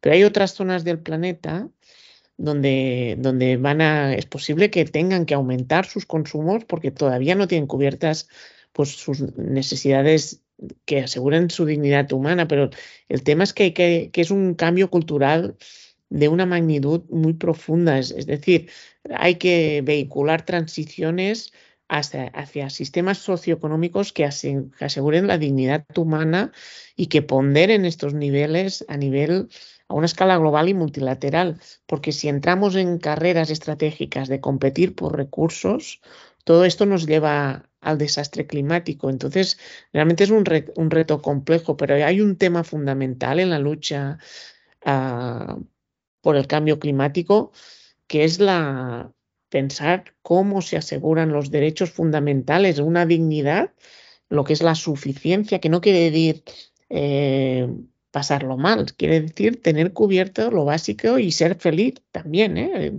una vida buena, pero sin la necesidad pues, de coger un coche irte a Italia y volver. Simplemente, pues, una vida que, sea sostenible y que puede ser muy interesante y que tiene que estar asegurada a una escala multilateral, porque si no, es muy fácil que, y eso es un reto político de, primera magnitud y lo difícil es que hay que hacerlo con premura y con virtud porque no es para nada fácil. O sea que el reto es, fascinante, ¿eh? pero hay que mirarlo en positivo si podemos. Lamentablemente no veo que vayamos hacia eso. ¿eh? Mm. No vayamos. Mira la guerra de Ucrania, todo lo que está pasando y yo estoy viendo en el Ártico, cuando se funda el hielo del Ártico, va a haber unos palos ahí entre, pues ahí está Rusia, China, eh, a Canadá, Estados Unidos, toda esa, toda esa zona ártica va a ser un desastre. Alaska ya ha empezado, ya han dado permisos de, explotación, de explotación en Alaska, creo, recientemente, en zonas de reserva de Alaska. O sea que, eh, es que las, realmente las noticias que nos llegan no son buenas. Hace falta un movimiento cultural que, que, que dé una narrativa y un, y un contradiscurso a eso, ¿no? Y está emergiendo, ¿eh?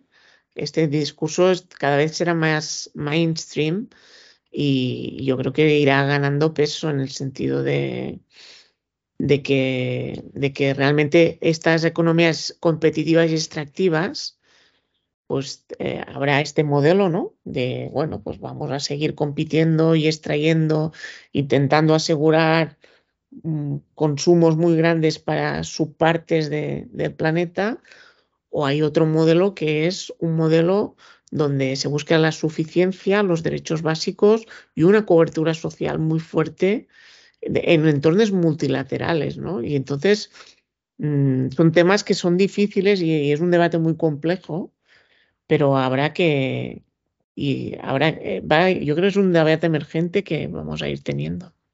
si me explico, todo esto es un poco complejo, pero Sí, yo creo que lo que hay que tener muy claro es que la transición, lo que se llama la transición ecológica energética, pasa por la transición social. No, no puedes dejarte a, parte de la sociedad eh, fuera, porque además esa, el, propio sistema que no es igual para todo el mundo genera problemas energéticos, porque tú si tienes que vivir en una ciudad a 50 kilómetros de tu trabajo, porque no puedes pagarte la casa donde trabajas, pues tienes que consumir transporte todos los días para llegar allí de alguna forma.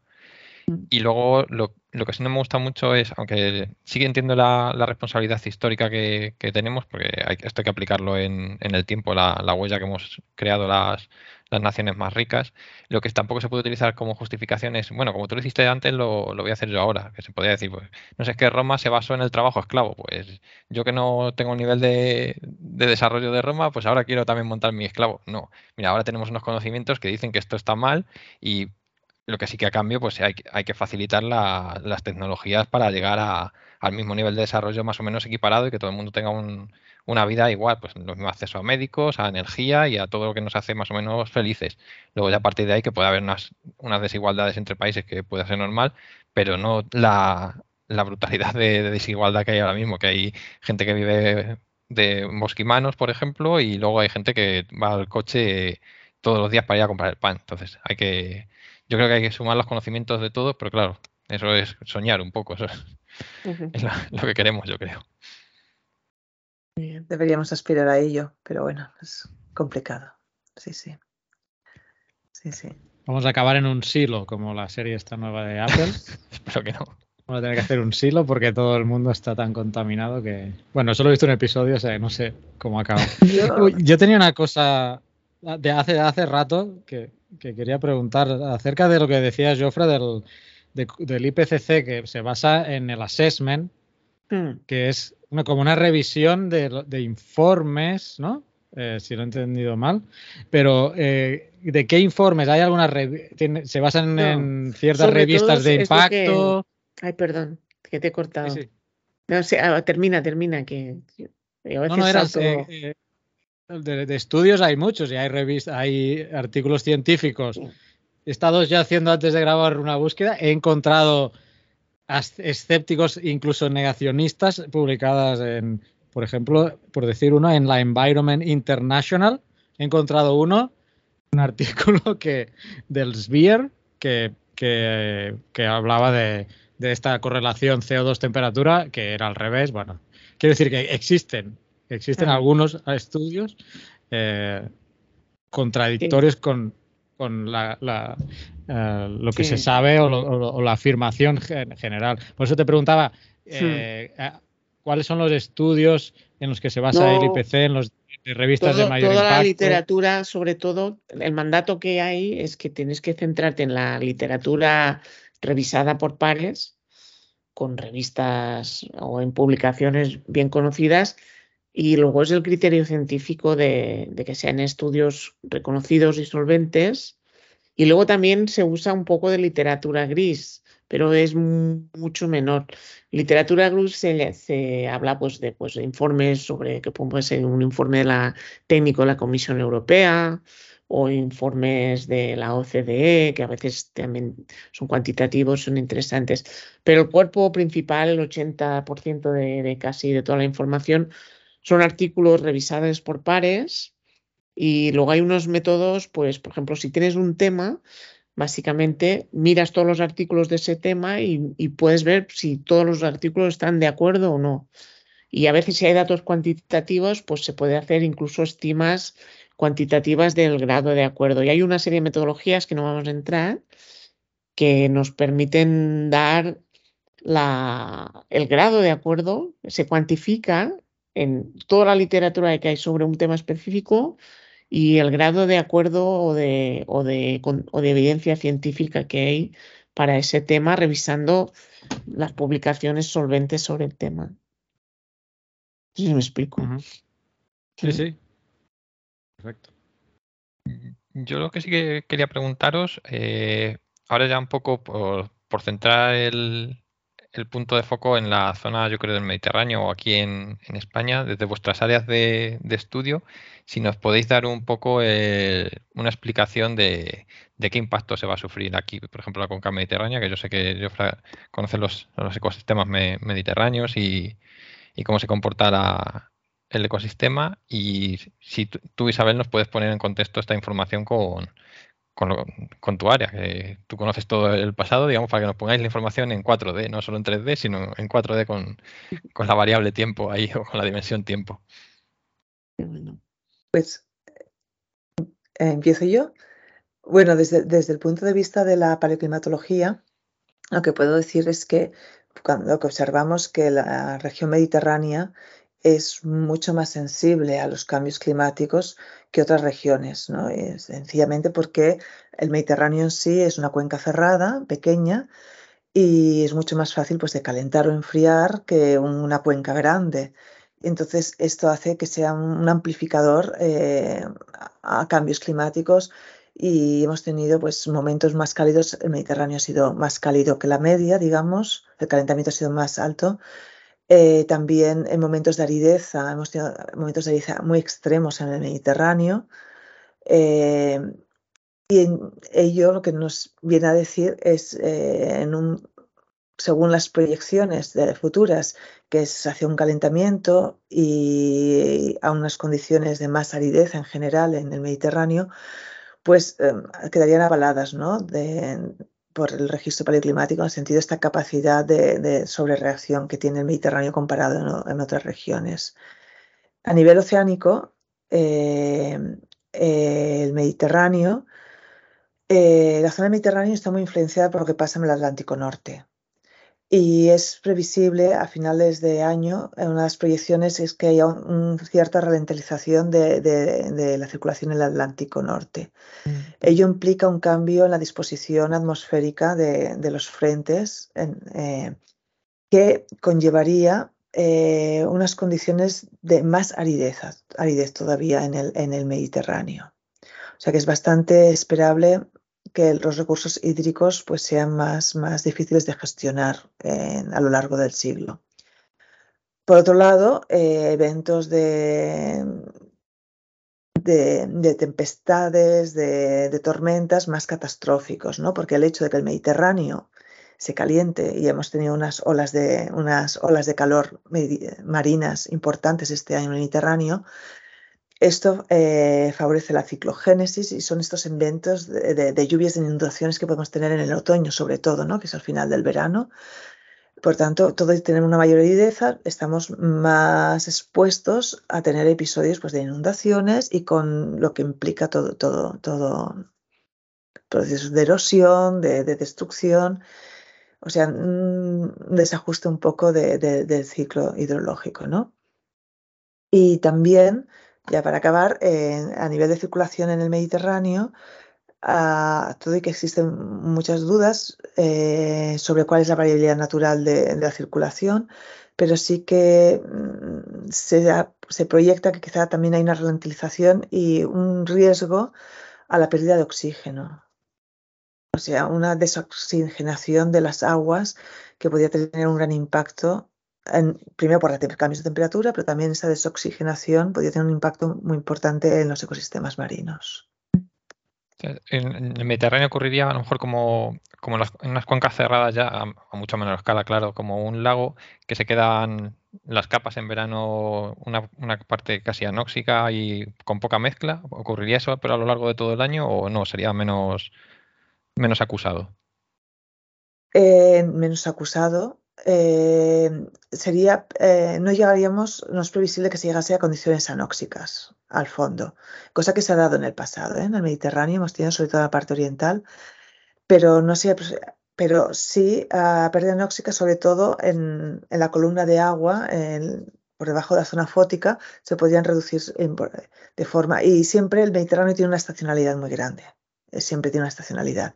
Entonces, en el invierno yo creo que todavía sería esperable que hubiese una cierta mezcla y no hubiese tanta, tanta anoxia, ¿no? pero de forma estacional, sobre todo, como tú decías antes, en verano, estas condiciones serían más, más preocupantes. Muy bien. Si nos quieres dar tu, versión. Ah, sí. Eh, bueno, pues realmente este informe último es el primero que lleva un capítulo específico del Mediterráneo, así una novedad. Y es verdad, como, bueno, muy interesante toda la explicación de Isabel, la verdad que, es un lujo y, es muy congruente con todo esto, ¿no? Vemos esta, eh, los modelos climáticos que predicen el clima del futuro, que se hace una batería de modelos, son muy convergentes en pronosticar una mayor aridez en la cuenca del Mediterráneo aunque los patrones observacionales a veces no son tan claros, sí lo es la predicción, o sea, muy en la línea de lo que decía Isabel, muchas más olas de calor y también un pequeño mensaje que los escenarios climáticos que vamos a tener van a depender mucho de lo que hagamos en los próximos 20, 30 años. O sea, no va a ser ni la subida del mar, su velocidad, ni las olas de calor, sobre todo, que, que tienen un componente de reversibilidad y de aumento de temperaturas, que también tiene un componente de reversibilidad rápida, pues va a depender mucho de, las emisiones globales, ¿no? No será el escenario climático el mismo en un mundo con muchas más emisiones o con una reducción importante de las emisiones, ¿no? Esto es importante, o sea, no vamos a un escenario climático. El escenario climático está parcialmente en nuestras manos, aunque va a haber cambio climático, lo vamos a modular si hacemos cosas. Y en cuanto a los impactos, pues hay riesgos graves, aparte de los climáticos que hemos comentado, y el informe también reporta ese incremento de lluvias extremas, eh, también sobre todo en la zona norte. Luego hay, bueno, los ecosistemas marinos son eh, en el Mediterráneo son muy endémicos, hay una gran biodiversidad que es muy sensible y hay toda una gradación de, de gradientes sociales que son muy pronunciados, ¿no? Hay poblaciones en crecimiento muy alto en la zona sur del Mediterráneo, en Argelia, países que están creciendo con tasas demográficas muy dispares a las del norte.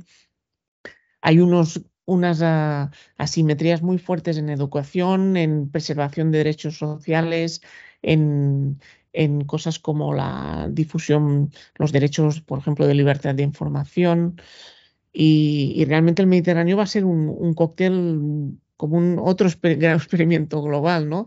De un hotspot de cambio climático con unos gradientes sociales muy complejos y un reto de, a ver si somos capaces de responder de forma cohesiva, ¿no? Y, un poco civilizada. Y hay grandes riesgos también sociales, ¿no? En la seguridad de las, de las alimentaria, en la sostenibilidad de las pesquerías que están muy afectadas por esos patrones que nos comentaba Isabel. Y, bueno, podríamos seguir, ¿no? Pero para hacer una síntesis rápida. Y los incendios, no nos olvidemos de los incendios, que hay un riesgo muy notable y es uno de los riesgos críticos en esta zona, como estamos ya viendo claramente.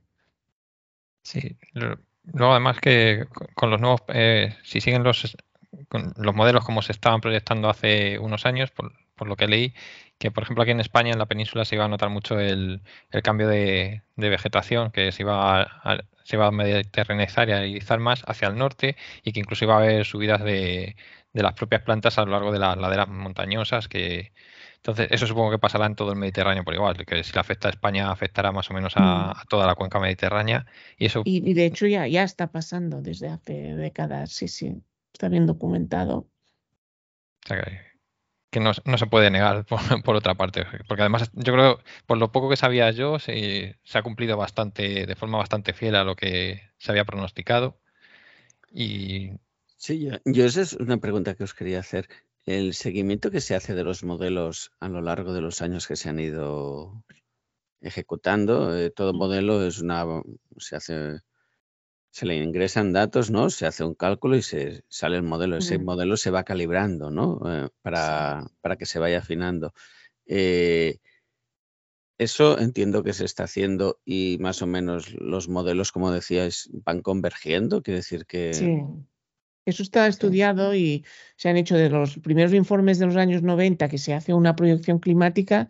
Claro, ahora tenemos ya 30 años más de datos y está publicado, lo podemos buscar pero de momento ah, eh, realmente la trayectoria climática se ha ajustado mucho a las predicciones del IPCC, pero es verdad que el IPCC contempla escenarios no lineales también, es decir, no podemos tampoco afirmar rotundamente que el escenario gradualista o este eh, subidas lineales es el más probable, pero cada vez estamos más cerca y es más evidencia de que puede haber mecanismos no lineales que no estamos contemplando y que nos produzcan no linealidades hasta cierto grado en el calentamiento. Y de hecho, por ejemplo, las emisiones de, metano eh, de los últimos dos, tres, cuatro años presentan una tendencia no lineal que se está discutiendo de dónde sale, ¿no? Y hay evidencias de, retroalimentaciones positivas ya bastante bien documentadas, pues en algunos lugares de la Antártida, en Groenlandia, y eso también eh, me parece una pregunta buenísima, Oscar. Y hay una, eh, la respuesta es que se ha cumplido muy bien, pero hay una segunda respuesta, no sé si le, pues, para sintetizar, y es que tenemos que tener en mente de que estos escenarios gradualistas que eran relativamente fáciles de predecir, puede que se, que se que los veamos en las siguientes décadas, pero puede que no. Aquí me gustaría a mí añadir una perspectiva paleo también, si me dejáis. Sí, sí, un momento. Que realmente cuando miramos el, comportamiento del clima en el pasado y, por ejemplo, la última terminación, las terminaciones climáticas son un buen ejemplo de momentos de calentamiento global, lo que observamos es que el clima es un buen ejemplo de no linearidad. O sea, tiene unas, unas respuestas no lineales totalmente a sus forzamientos, a sus cambios, que existen grandes feedbacks, ¿eh? procesos de retroalimentación que, con gran impacto y en los que el océano, el océano es, un gran protagonista de esta no linearidad. Entonces el océano tiene una capacidad de respuesta mucho más lenta que la atmósfera, mucho más lenta, y por tanto eh, todavía no, no, hemos visto la respuesta de, del océano a nuestros cambios. Y esto es lo que preocupa un poco hasta qué punto eh, hay componentes del clima que todavía no han acabado de reaccionar y pueden dar esta no linealidad del océano y la criosfera, que es el hielo, es otro factor también preocupante. lo que hay mucha diferencia entre los modelos meteorológicos y los modelos climáticos en cuanto a, la información, de, a la resolución que dan luego de, información. Yo es que conozco un poco más los meteorológicos pues, en mi día a día y sé que son muy caóticos. O sea, a partir de cierto, por mucho que conozca las ecuaciones, no, no vas a saber lo que te vas a, el, el tiempo que vas a tener dentro de cuatro días con exactitud. ¿Se comportan igual los modelos climatológicos eh, a largo tiempo? Es decir, tienen ¿Son más lineales que los meteorológicos o no? ¿O tienen, son, es algo tipo fractal que según se va ampliando eso tenemos el mismo patrón? Bueno, yo no, soy especialista en modelos, ¿no? Pero voy a reproducir un poco lo que eh, las palabras de algunos compañeros míos que son de modelos y lo que he podido quedarme con sus explicaciones, ¿de acuerdo? Eh, es más fácil a veces eh, no, hablamos de predicciones, hablamos de proyecciones cuando vamos a, a estas escalas temporales, ¿no? De decenas de años, son proyecciones y es más fácil de alguna manera, porque el problema de las, eh, las predicciones, lo que sería el forecasting, el weather, eh, es este ruido del sistema, de la atmósfera. Es, es un sistema caótico en realidad. Entonces, tú puedes eh, tener una capacidad de previsión, pero hay toda una serie de, ruido que te, limita la capacidad de, predicción, ¿no? Entonces, cuando nosotros hacemos proyecciones, no decimos si hará sol o no en Inglaterra en el año 2100, no lo sabemos, o si estará nublado o no.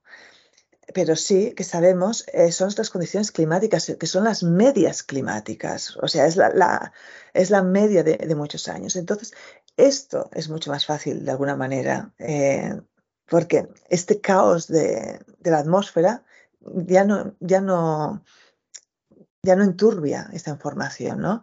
Entonces, lo que no podemos decirnos es decir que si en la, eh, no sé qué año del 2100 hay de, 2000, sí, de 2100, si lloverá aquí o hará sol aquí, eso no podemos de ninguna de las maneras, evidentemente. Pero que las medias de temperatura sean más altas, esto es mucho más fácil, de, con más seguridad que lo que sería una, una predicción del tiempo para aquí dos semanas. Es que eso es clave en lo que estás diciendo, que la gente a lo mejor es un concepto que no suele aprender muy bien o no suele conocer. Es que cuando se dice la temperatura va a subir un grado y medio, dice, bueno, un grado y medio tampoco es para tanto. Estamos hablando siempre de temperaturas medias y no hablamos de temperatura que medida con termómetro tal día, sino eso. es importante remarcar, sí, porque no es que, para que suba un año, un grado y medio la media anual, quiere decir que en algunos sitios del planeta hay estaciones que igual han subido 5 grados durante semanas, y eso es muchísimo, o más, ¿no? Afganistán este año fue, fue un drama, eh, y China también. O sea, quiero decir que para subir un grado y medio todo el planeta, esto no es una cosa que sea homogénea todo, la, o sea, quiere decir que hay sitios que está subiendo muchísimo y quiere decir que hay especies, entre ellas nosotros, que quizá no somos capaces de adaptarnos bien a ese cambio. Sí, además lo que decías tú antes, que no, el factor océano, que con la capacidad de absorción que tiene la molécula de agua de, absorber calor y, no cambiar el estado hasta, hasta que nos pegan el susto, y todo lo que conlleva eso, pues la, solubilidad de gases, de sales, etcétera, y todo que tenemos que tenerlo muy en cuenta. Me gustaría decir que más del 90% de exceso de energía que ha acumulado el planeta está en el océano. Más del 90%. Cuando hablamos de calentamiento atmosférico es muy poco comparado con lo que está acumulando el planeta. Entonces esto tiene implicaciones muy grandes, primero en el nivel del mar, porque un cuerpo que esté más caliente ocupa más, se dilata, y esto lo sabemos, lo, experimentamos todos en verano, eh, pero también quiere decir que, que tiene un impacto para los ecosistemas marinos, entre otras cosas. Así es. Yo no sé. Eh, aquí en casa me están reclamando si puedo pagar el. Sí, faltaría más. Si, ya, ya llevamos. ¿Cuánto llevamos? Una hora y 50 minutos hablando sobre el clima. Yo creo que. Podríamos decir muchísimas cosas más. A mí se me ocurren muchísimas y es un placer para mí. Pero aquí en casa me van a. los otro día, sí, sí. sí, Pues no sé si vamos cerrando, pobres que que ya es tarde y, mañana trabajamos todos, yo creo. Podemos, eh, enlazarlos para otro. para más adelante, un segundo por. Sí, yo encantada de cuando, cuando digáis. Encantados de escucharos, sí. Pues nada, daros las gracias por, por esta charla, ¿no? Por habernos aclarado estos conceptos y ayudado a poner un poco de, de cara, ¿no? A estos informes del IPCC. Y, y nada, que ha sido un placer inmenso. Sí, sí, la verdad que nosotros que somos profesores, pues esta sed de escucha, ¿no? Que tenéis, esto realmente, en esto sois, bueno, como grupo, ¿no? Que, que se nota mucho que tenéis, yo que intuyo una curiosidad por casi todo, ¿no?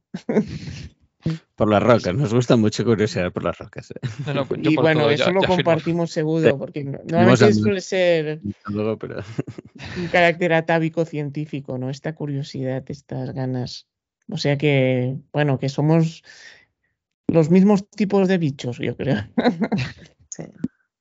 Yo pienso que, que, que esta curiosidad es un valor, uno de los grandes valores de humano que tenemos y que no, y que es lo que nos pone en valor, a ver si esta curiosidad también es la que permite de alguna manera buscar soluciones inventivas.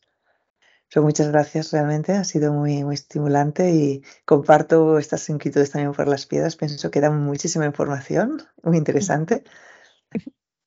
Evidentemente los ecosistemas también, ¿eh?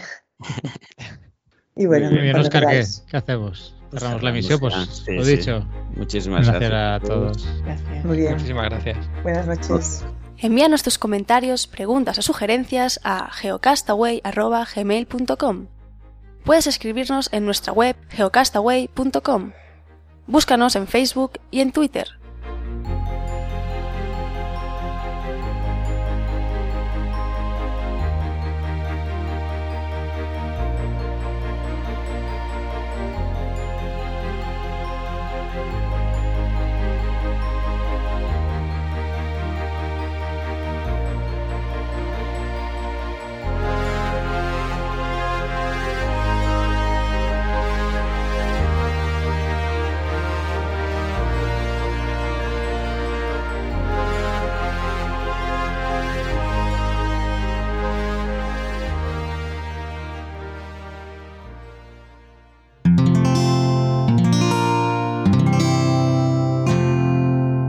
Escuchar más capítulos de este podcast y de todos los que pertenecen a la comunidad Cuonda en cuonda.com.